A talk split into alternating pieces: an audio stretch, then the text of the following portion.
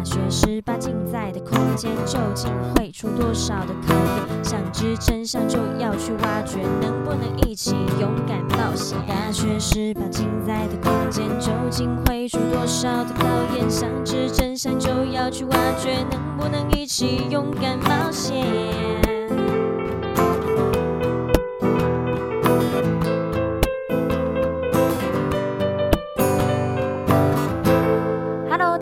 我们是中台科大大学十八进，我是邵海瑜小海。今天呢，我们很荣幸又邀请到了这个旅行快门的节目主持人 Firas。Hi，Firas。嗨，各位听众朋友，大家好，我是旅行快门的 Firas。我们今天要来讲什么主题呢？我们要来讲留学相关的，对不对？说到这个呢，其实我们在这个我们学校中台科大招生及国际合作处啊，其实我们每年呢都会有教育部的大专院校。就是这个学海飞扬计划，那这个呢是由各系去招募的，还有一些例如说像国际志工啊，那如果有同学有兴趣的话呢，都可以主动跟我们的就是你们就读的系所去询问哦。那今天 Firas，既然我们要来讲这个留学，对不对？可以问 Firas 之前是读哪个学校，然后什么科系的呢？其实我是念国贸系，国贸系 对，但是我后来是去叙利亚留学学阿拉伯文哦，好酷哦。对，那后来我自己也到了土耳其去待一年学习土耳其文。为什么要学中东语言的系列的？哦、呃，我这辈子第一次出国就是去埃及。那我那时候去埃及的时候，其实我就看到了很多呃，蛮多商机的，因为。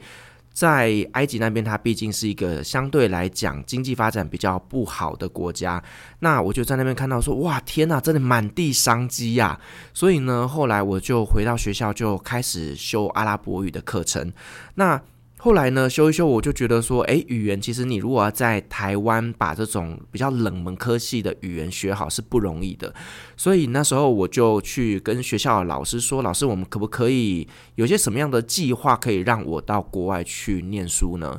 那后来就是学校老师就建议我说，其实可以去叙利亚念书，就是大家想象中那个 ISIS 在打仗的那个地方哦，就是我在他打仗之前我就去了。对，所以呢，我那时候就嗯，行李就收一收，然后就带着我的家当，我就到了叙利亚去学习阿拉伯语。那为什么会选择这个叙利亚这个国家去学这个阿拉伯语呢？因为当时老师有跟我们说啦，就是说其实呃，阿拉伯语它有分成官方。官方的阿拉伯语跟就是 local 的阿拉伯语，也就是大家知道在台湾我们所谓的国语跟台语的概念啦。那所以呢，老师那时候是跟我们说，其实，在叙利亚那边，官方阿拉伯语跟他们当地讲的阿拉伯语是比较相近的。所以呢，我们在那边是比较容易学到正统的阿拉伯语的。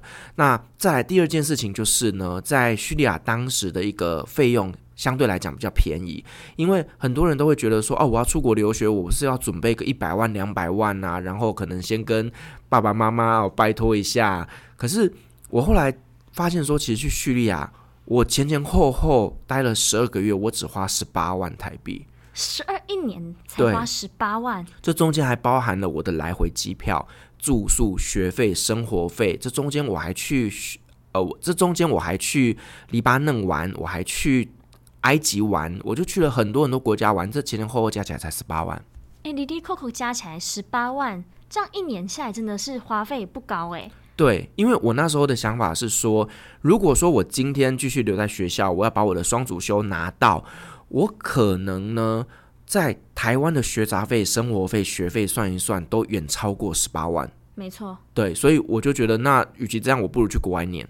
那个叙利亚那边，因为在我们一般人的印象中，除了刚才提到的 ISIS 之外，然后还有就是难民，叙利亚难民，因为这是我们经常在一些呃，就是国际的新闻啊，或是哪里会看到的。那这样来讲的话，有没有什么可能是因为你讲说你第一次出国哦，你第一次出国是去埃及，然后去叙利亚学习那个语言，那那边有没有什么让你跟你原本的既定印象反差非常大的？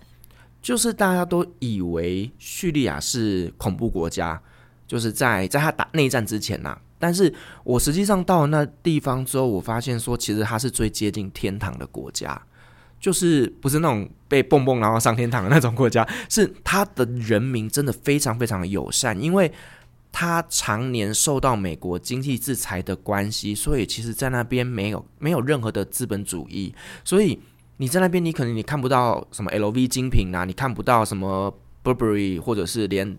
呃，Zara、H&M 这些你通通都看不到，所以在那边你就可以看到，就是他们真的是呃自给自足，然后呢，所有的东西都是他们自己生产出来的东西。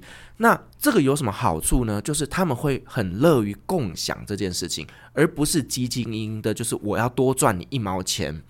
我曾经走在路上，就会有路人塞钱给我，然后我那时候就心想说：你为什么要给我钱呢？因为我坦白讲，我们今天能够出国念书，其实我们的经济条件也许不比你差，可是他又这样子掏钱给我，所以我当下我就真的非常的 confused。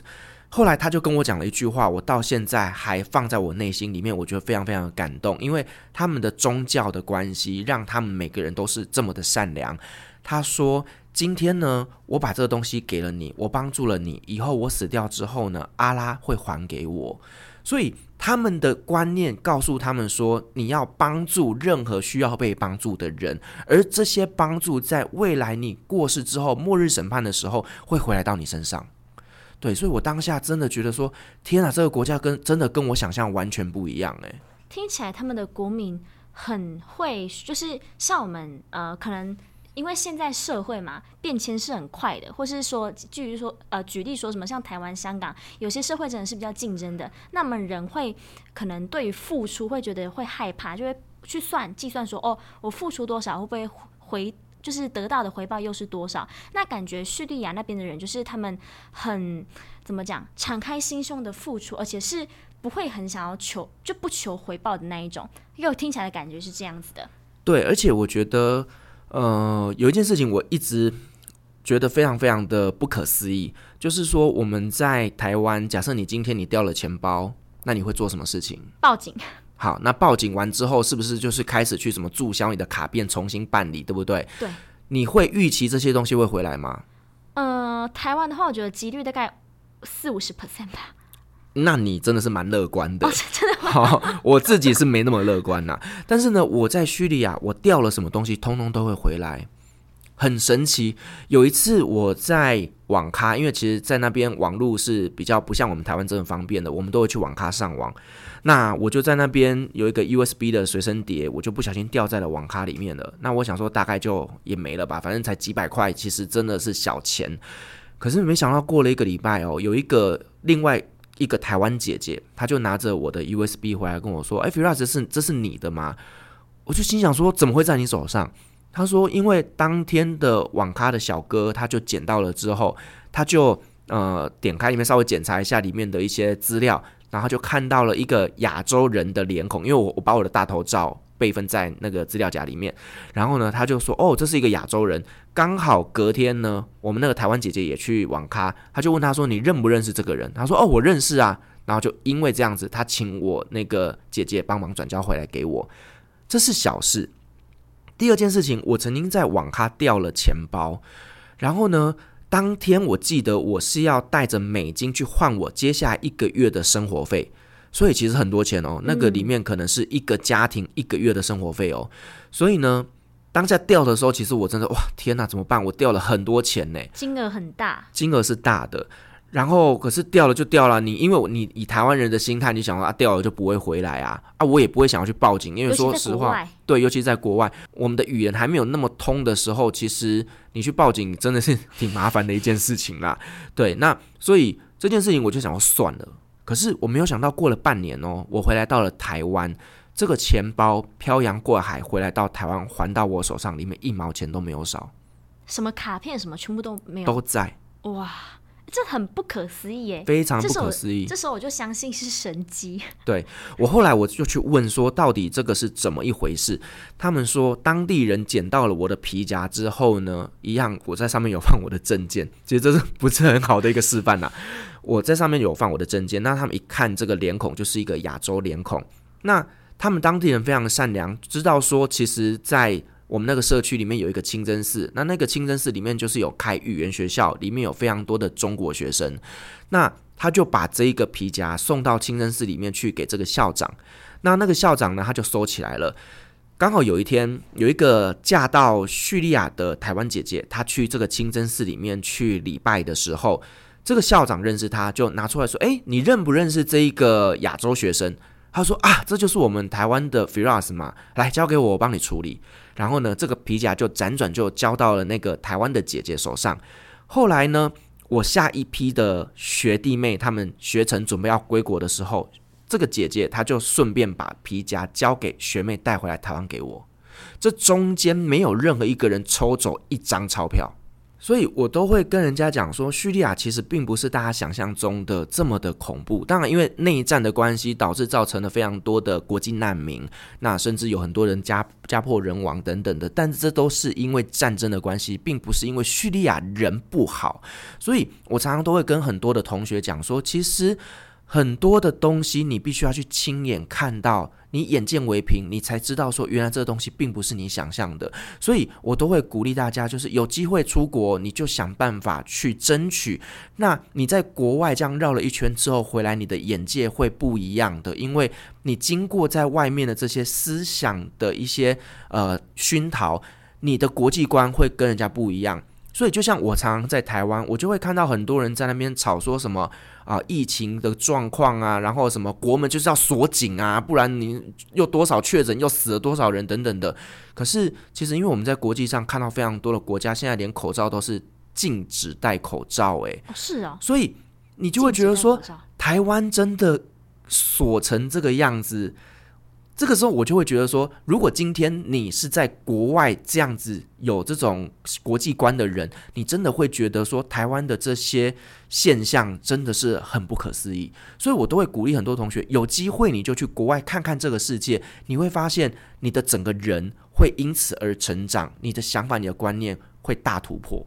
这就跟旅行一样，因为我们从不同的观点看看，可以让自己的视野更加辽阔。就像我们在国内接收到一些国外的新闻，可能就是特定从几家媒体他们的角度去撰写这个新闻的报道或什么，所以我们没办法获得很全面的资讯。就像我们看待，假如说那杯饮料好了，我们只能是从 A 的这一面看，但是我们并不知道它的 B 面跟 C 面长什么样子。对对对，所以如果真的有机会的话，就是我也是站在跟 Firas 这边非常鼓励，就身为学生，而且学生在学校有很多的资源，有时候你出社会之后，也不见得说你真的会很有这个资源可以去利用，所以如果有机会的话，真的勇敢的去尝试看，我们出国吧，踏出这个小圈圈，我们去闯荡一番一番，无论说在过程中我们可能会受伤或遇到一些可能会让你很干的事情之类的，可是我觉得这都是人生一种经历。的一种历练，这样子。那刚才也提到说，呃，Firas 在这个叙利亚的一一整年度，包含去其他的地方玩耍哦，这样一年一整年的花费才大概十八万左右。我很好奇，你是怎么样过你的生活的？呃，我想可能大家比较难以想象，就是我在叙利亚的时候，我是住在贫民窟的。就并不是不是大家想象中就是那种什么盖个帐篷那一种，没有那么惨，没有那么惨。但是我住的那个房子，其实呃，我传照片给我的同学们看，他们都会觉得我是不是住在山洞里面？它就是它就是水泥墙，没有任何的油漆，甚至会掉壁癌。然后我的床是断一只脚的，然后我的桌子是会摇晃不平的，就是你连要写字它都一直摇的那一种。我就是生活在这种环境里面，我还记得冬天吧，你想要洗个热水澡，你光是把水龙头打开到那一盆水装满，大概要二十分钟。你就像你讲的，要洗热水，你要等了二十分钟。那你在饮食这方面呢？嗯，我觉得基基本上啊，就是在叙利亚那边，它的物价并不高，所以其实真的不会花到太多钱。那再来就是说，饮食方面的话，我其实自己不是一个很重视吃，也不是很重视物质生活的人。那我就是一个就是啊，吃得饱，穿得暖，那就足够了。所以我在那边为什么可以用十八万，是因为我真的吃，我也吃得非常非常的省，因为当时我是跟我阿公。借了二十万出去的，因为我爸爸妈妈他们是不支持我出国的，因为我们家是比较传统的乡下家庭，那他们就认为说那你为什么不出去工作呢？你既然有这个时间，你为什么不去赚钱，而要浪费时间？他们当时是这样子的观念。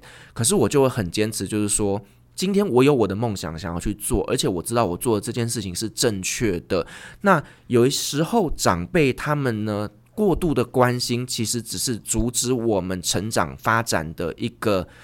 说绊脚石嘛，好，就是他会拖住我们，不能够往前去前进啦。所以我自己是一个很坚持自己的信念的人，就是你只要知道你做的事情是正确的，那你就去做。所以呢，我爸妈那时候虽然反对，但我就去跟我阿公拜托他说：“阿公，我想出国。”你知道，小孩子就这样的嘛，阿公就是疼孙子嘛。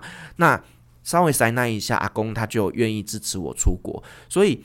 我为什么会过得这么的节俭？主要也是因为我当时是跟阿公借钱出去的，所以我我就想要能省则省这样子。感觉阿公是你人生转捩点的一个很重要的角色，诶，就他是一个很重要的存在。如果假如说他今天没有借你这笔钱，那你就没办法去叙利亚留学，然后更不要提之后哦，那 Firas 有那个外派外派的工作，也是因为。呃，有学了阿拉伯的语言，然后你才有办法做接下来后续那些事情，然后可以闯出一番与众不同的路。对，阿公对来讲应该是很重要的人。阿公算是我这辈子人生中最重要的人了吧？了解了解。那除了饮食方面这一块的话，因为你提到说你在叙利亚留学这段期间，你还有去其他的地方玩耍逛逛，那你去了哪些地方呢？基本上，呃，在叙利亚那边的一些。知名景点大概都去过了啦，那包含像是帕米拉古城，它是一个叙利亚最典型的一个古城，它呃，包括像是在一些旅游景点、旅游书籍上面，所有的封面都是印着它的照片的。好，所以像帕米拉古城，可是我听说好像在呃战乱期间，这个城堡好像有有有被伤害到了。对，然后再来就是，我也往北边一个叫阿勒颇的城市，它是叙利亚的第二大城，但我听说也是因为战乱，它现在也摧毁了。对，所以我现在就是看到很多的一些网络上的照片，其实会觉得还蛮难过的，就是这些地方曾经我都有去过，但现在就已经都消失了，因为战争的关系。对，所以其实。战争这一件事情是大家都不想要发生的，嗯、包括像是前阵子俄罗斯跟乌克兰的一个状况。但我说实话啦，我觉得战争的背后一定有它的历史渊源，绝对没有谁对谁错。所以有时候我在网络上看到一些新闻，他们在说什么啊，俄罗斯就是霸道啦，乌克兰就是可怜呐。但我觉得不要去直接判断是与。对与错或黑与白，因为所有的事情一定都是有原因的。我觉得这个观念也是因为我出国之后，我才慢慢的有这种辨别是非的一个能力。以前我也很常会被一些媒体所影响，例如说，好像以阿冲突，以色列跟阿拉伯人之间，他们就是死敌，那个真的是水火不容的那种那种冲突啦。以前我们在台湾都会觉得啊，以色列就是。很可怜呐、所以以色列很很好啊，美国都挺他啦，然后他被一堆阿拉伯人攻击啊，等等的，所以以前我们得到的都是这样的观念。可是等到我真正到了阿拉伯国家之后，我才发现说，这些，我才发现说，其实以牙冲突是源自于说，原本这块土地就住着阿拉伯人了，可是呢，美国、欧美列强他们突然间带着一群犹太人进来说。这一块土地几千年前是我们的，耶稣说留留着奶与蜜之地，所以这块土地是我的，所以你们要还我。然后他们就全部进去，然后把这些阿拉伯人赶走了。可是如果你是住在这一块土地的阿拉伯人，你作何感想？我住了几千年的土地，然后你你跟我说这是你的，然后把我赶走了，所以这当然就会有冲突，就打起来了嘛。所以。我我就发现说，其实你不可以一直因为媒体灌输你的这样的观念，你就去判断到底谁是对谁是错。所以我会很鼓励学生能够出国去看看的原因，是因为你真的要出国之后，你才会建立自己判断是非能力的专业。所以呃，我觉得如果没有出国前，我大概还是跟着一个乡民一样，好、哦，就认为就是以色列就是对的。但真的出国之后，我才发现事出必有因，没有谁对谁错，有因就有，就是因果都是因造成的。应该是说，我这样的理解是把它解释成，就像我们如果假如说没有出过国，我们可能从一些媒体他们收到，我们就可能会觉得说啊，像以阿战争，我们就会觉得说，哦，以色列很可怜，那阿拉伯很坏，这种既定印象。那如果假如说你有拥有了世界观之后，其实你会发现，他们其实就像你讲的，我们不要那么快去呃分辨到底是谁对或是谁错。其实他们只是立场不同，他们的立场出发点不一样而已。OK，那这样讲到这个，就是我很好奇，因为我们这一集是在讲留留学嘛，那这个留学的呃，就是你一天的生活作息大概都是什么样的模式呢？呃，我觉得其实，在海外很多的一些语言学校，他们的上课时间大概都只有早上。就是可能八点到十点就四堂课的时间，那基本上呢，下课的话，我就是会去网咖，但我去网咖不是打电动哦，是因为老师他都会出作业。例如说，以前我在大马士革大学上课的时候，那每天早上的第一堂课就是每个同学报报告一则新闻，那就是用阿拉伯文报告一则新闻，然后现场 Q&A。所有的同学来针对你报告的新闻来问你问题，那你还是一样用阿拉伯文去回答他，所以那时候压力就很大，就是你必须每天上网去看一则新闻，但是我们一定是看中文新闻嘛，那毕竟才是我们的母语，所以我看完这则中文新闻之后呢，我要把它翻译成英文，因为对我来讲中翻英是容易的，然后呢，我再把英文再翻成阿拉伯文，所以这就是我每天的功课，然后翻成阿拉伯文之后呢，我就要试着开始把它念出来。那念出来之后呢，我脑袋中又要去思考说，同学会问我什么问题，然后事先做准备。因为如果人家问你，然后你答不出来，那其实蛮丢脸的。对，我是一个很爱面子的人，对，所以我每天就会花很多很多的时间在准备这一则新闻。那再来就是也会有一定的回家作业是必须要去写的。对，所以当我整个这样功课准备完，大概就是到了可能晚上八点九点了。对，那再来就是说。可能我就会看一些呃连续剧啊，或者打打电动啊等等的，就放松，然后就睡觉，然后隔天就一样的日子再过一天。了解。那我很好奇哦，因为像我们学员的话，最快的就是音乐的力量很大嘛。我们能不能透过什么音乐去学习阿拉伯语？我觉得从音乐学语言这件事情，可能土耳其语比较容易一点点。哦。因为我说实话，我自己在听阿拉伯歌哦，我真心觉得很难，因为。阿拉伯语它相对于来讲是不容易的语言，它可以说是全世界可能是最难的语言了。所以呢，我听他们的歌，我大概只能听到几个关键字，什么哈比比亲爱的啦，然后呀啦什么的，就是这种口头禅类似这样子的一些句子。但是如果它是一个很长很长有文字内容的东西，我真心听不太懂。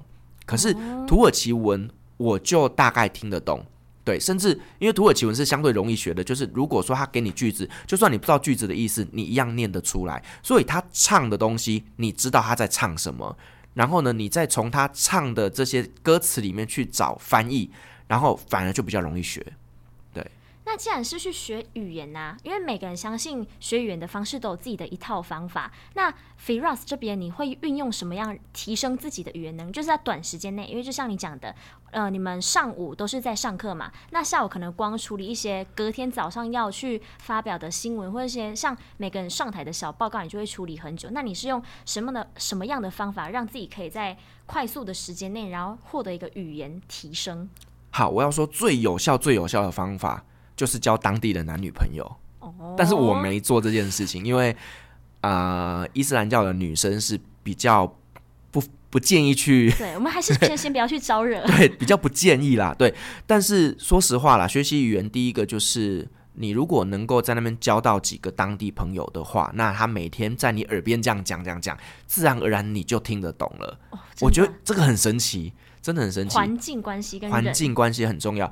但是对我来讲的话呢，我既然不可能在那边交当地的女朋友的话，我的方法就是不要跟台湾人相处，因为你一旦跟台湾人相处的话，你一定每天讲中文，脱离不了那个小圈圈。对，所以这对你来讲，你的语言绝对不会进步。所以我那时候的学习方法就是，我去找我们班上的同学，maybe 是韩国人、日本人、土耳其人这些。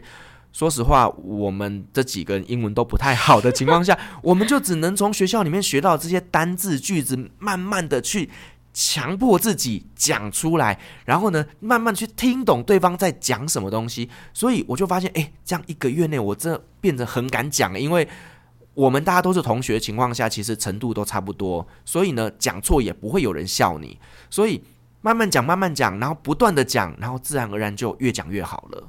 我真的觉得学语言这种东西，环境很重要，还有你的胆识很重要。而且我觉得这个方法很好，因为如果你今天跟一个可能他阿拉伯语已经很厉害，或是你就是假如说你可能要学英文，那你跟一个英文已经很厉害的人，或是他的程度跟你是蛮有差距的，那你讲的时候，其实你会很害怕，你会不会讲错讲错，然后就被人家笑？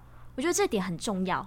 对，所以我觉得找跟自己程度差不多，但是其实这个也有个缺点呢、啊，就是你们会一起错。哦，对，错了就是大家找不到那个没办法错误修正。对，所以我还是建议，就是可能他的程度比你好一点点的人，那他就会教你你哪里讲错了，可以带着你飞这样子。对，那我记得之前我们这几个室友，我们有做一个很有趣的活动，就是我们晚餐过后，我们会做一些辩论比赛，就是会找一个主题，例如说，好，我们台湾就是多神教嘛，我们有很多很多不同的宗教信仰嘛，所以。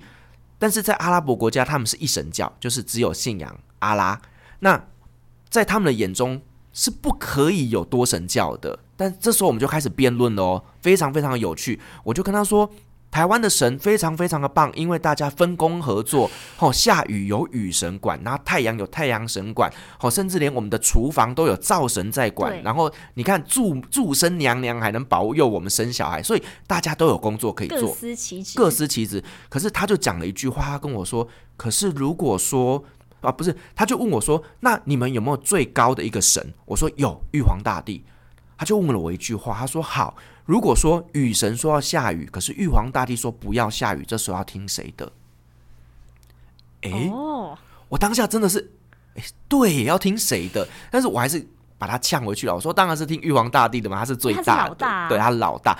可是他这样讲，就是对于他们来讲，他们唯有真主阿拉。他决定这世界上所有的事情，所以你知道，透过这样这个辩论的过程当中，我们真的能够去了解到，诶，原来他们的信仰是有它的道理存在的，而且我们也会去思考说，我要怎么样去辩倒他，我要用什么样的单字来跟他介绍台湾的文化，所以自然而然，我的语言在那段时间就突飞猛进了，就会让你自己使出洪荒之力，就是为了要跟他辩论这样。对，我就是死都要辩倒你，然后就开始脑袋中，哇，那时候我真的是我这辈子脑袋最好的一段。段时间了，就很多那个学过的单词，这样子飞出来。对，OK OK。那说到这个，呃，那你们呃在相处，就是你跟像你讲说，不要找跟台湾人同一个圈圈嘛，就是不同国家，然后大家都是一起共同学习阿拉伯语的。那在这过程中有没有闹出什么乌龙或是笑话，让你印象很深刻的嘛？或是什么事件？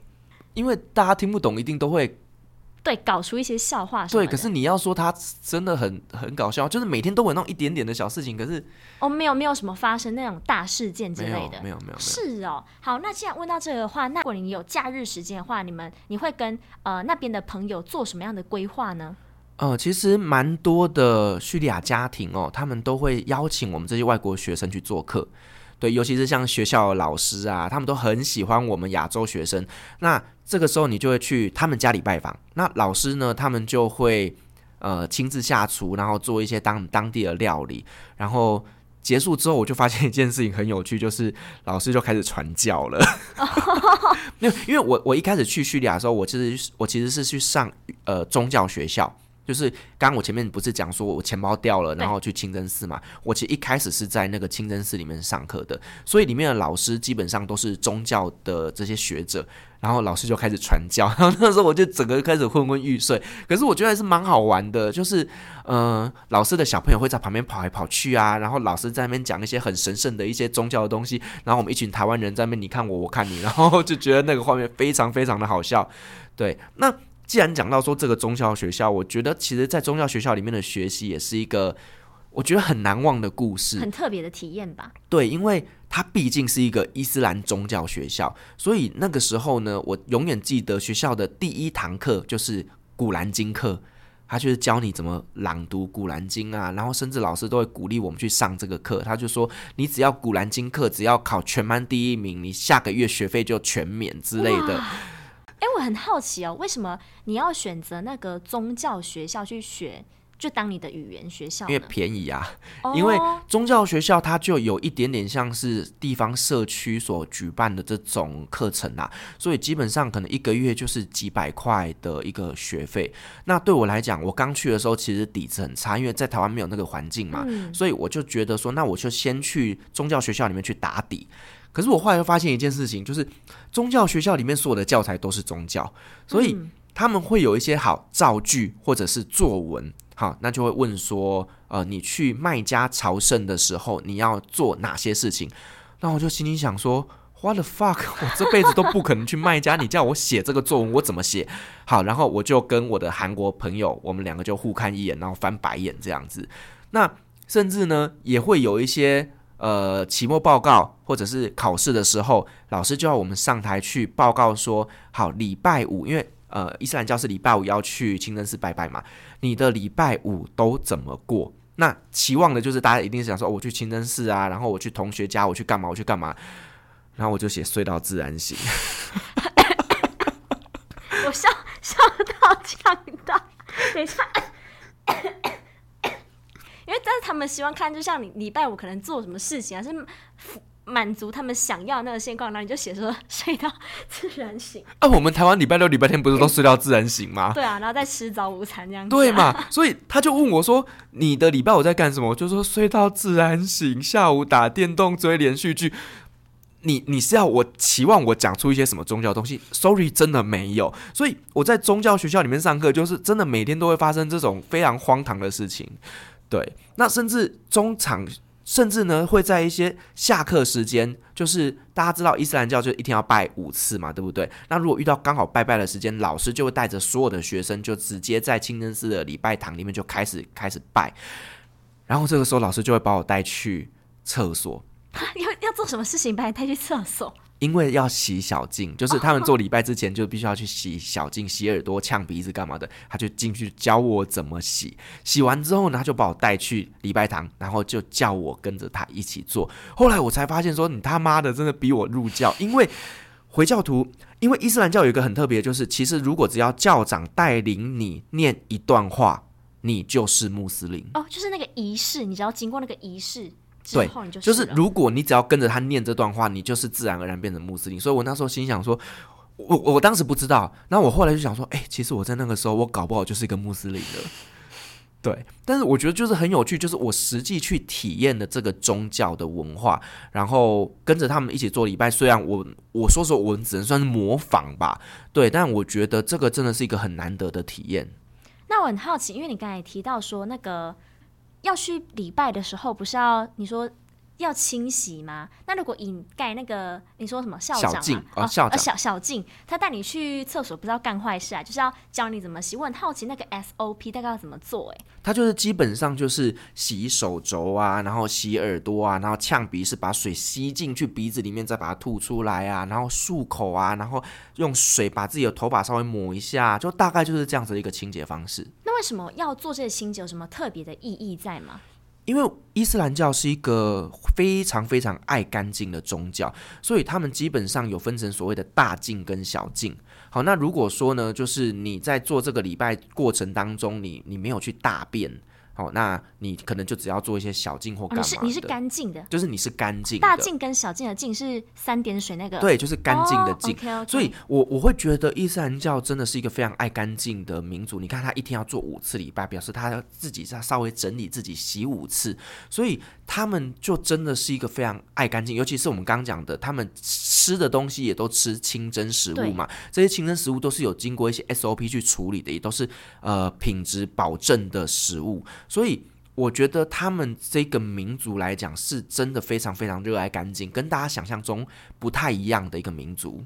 那他们拜拜的时候有什么特别？一定要朝，就一定是朝某个方向嘛，对不对？对，他们是朝着卖家的方向，麦加的方向，对，然后去去跪拜这样子嘛。对，也是要跟，因为像我们那个佛道教那边，我们什么三跪九叩之类的，那他的拜拜有什么特别的地方吗？他一他一样会有所谓的次数的限制啦，就是说我不是很明确记得数字，嗯、毕竟我不是那个宗教里面的的信徒哦。他、嗯、可能假设啦，一天五次就三五五五四之类的，就是每一个时间点拜的次数是不一样的。哦、好，那。但是他们也很有弹性，就是说，如果说你这个时间点你就真的没有办法去拜的话，因为有时候你可能上班或者是你出差，你就是真的没有办法的时候，你是可以累积所有的次数，在晚上最后一次拜，把它全部补齐。对，但如果说你早上没有拜的话，你晚上大概就跪到 OK。这个也是算好啦，这个呃，虽然都是要拜，可是它可以有弹性调整。我觉得这个以这个。角度看，其实也是蛮人性化的。对，所以我会觉得说，伊斯兰教并不是像大家想象中的这么的严谨，这么的恐怖。就是包括像大家知道，中东会有所谓的斋戒月嘛？哦、那斋戒月的这段时间，就是太阳只要升起到落下之前是不可以喝水，也不可以进食的。啊，那甚至有些比较严格，是连吞口水都不行。那可是它也会有规定啊，例如说几岁以上的长者，或者是小朋友，或者是孕妇，或者是你是在旅行途中的人，你是可以不用遵守的。哦，但是这种前提就是在你身体状况是允许的情况下，你再遵守就可以。了解。那提到那个学校，因为是宗教的学校嘛，那他学校除了说他的教科，就是他的教材那些是跟宗教相关，他有没有什么呃很特别的地方？因为听节目我听到就是有一个呃有一集是分享说，好像有个同学入教哦，oh. 然后全校就会帮他办 party 还是什么的，这个蛮有趣的，可以跟我们分享看，分享给我们呃大学十八进的听众朋友们知道这个有趣的故事。我觉得其实。这些伊斯兰教的信徒们都非常非常的可爱，就是整天都想着怎么样让你入教。所以，如果你是一个外国学生，然后你因为在这里念书而入教了之后，是一个非常非常重要的事情。当天，所有的学生跟老师会为你办 party，所有人都会准备一份礼物要来送给你。我记得那时候我刚去的时候，我就刚好遇到有个台湾的学生在当天入教，然后我就看到他捧着一大堆东西回家，包括像是放那个古兰经的圣架啦，或者是一些呃他们当地的一些用品等等的。哇，他就跟我说，今天真的是非常非常特别的一天，因为每个同学都拿着一份礼物来送给他。感觉在那种异国他乡，然后又有这么多人在关怀你的状况下，我觉得能够撑完，就是在那个宗教学校，然后晚还没有入教的人，其实也蛮厉害的。呃，那个氛围，我觉得信仰毕竟是每个人的选择啦。哦，对对对，对。那呃，在我的观念来讲，其实我是相信这个宗教，而且对我来讲，我现在的一些信仰呢，观念也蛮像他们的。可是你说我有没有？入教，我觉得我还没有到那个时间点，也许未来某一天某个契机，然后我就入教了，也不一定，说不定。对，可是我觉得现阶段来讲，我并没有内心有这么大的感触去信仰这个宗教。了解。那其实我们节目也快要到尾声了哈，我这边很很想问一下 Firas，就是因为当初是因为有阿公嘛，他是你生命中的一个贵人，让你出去可以看看这个世界。那呃，你在这么这么多的呃国家闯荡啊，那有没有什么，就是你从这这一段的旅行中，让你获得最大的启发是什么？我觉得我在。后来在沙乌地工作了三年的时间，其实在这三年里面，我自己的一个观念有很大很大的改变。例如说，以前呢、我们都会觉得说啊，印度人就是比较懒散啊，然后他们可能就是劳工啊，或者是什么的。可是因为我在那边实际管理了三百多个印度员工，我后来就发现说，其实他们的民族信仰。他们的传统就是这个样子，所以我就发现说，每一个民族所呈现出来的一个样貌，都是它有历史渊源存在的。所以，我们不可以用我们自己的客观的角度去判定它是对或错。例如说，常常会有很多人他会跟我说什么啊，中东国家就歧视女生呐，没有女权呐。可是，当我真的在那边的时候，我发现一件事情：他们女生不觉得自己被歧视，你凭什么要觉得她被歧视呢？所以不要用我们的观点去看待这个世界，去判断到底谁对谁错。这件事情很重要，因为呢，这个就是他们的传统，这个就是他们的文化，所以要去接受他们的一切信仰之，要去接受他们的文化之后，你进进而你就会去认同他们，你就会发现说。不要用这么偏执的角度去看待事情，所以我觉得我在经历过中东这几个国家的一个洗礼之后，我看待事情都保持着一个尊重的角度。没错，因为人跟人之间，就像我们。呃，以个体来讲，我们就是独特的个体。那每个人都不同的地方，更不要说我们可能国家差了非常非常遥远的距离。那我们在民俗风情上，或者像你讲的，就他们不认为自己是被歧视或是接受打压，可是我们看，我们就用我们的这种价值观，然后去看待他们。OK OK，好了，时间差不多，也准备收摊上课啦。非常感谢这个 Firas 跟我们分享他在叙利亚留学的一些有趣故事。那大家也别忘了。到我们的大学十八禁的 Facebook 粉专帮我们按赞，然后呢，还有或是有一些有趣的故事也欢迎跟我们分享哦。还要到我们的那个 IG 上面追踪我们。那今天的大学十八禁就到这边喽，拜拜。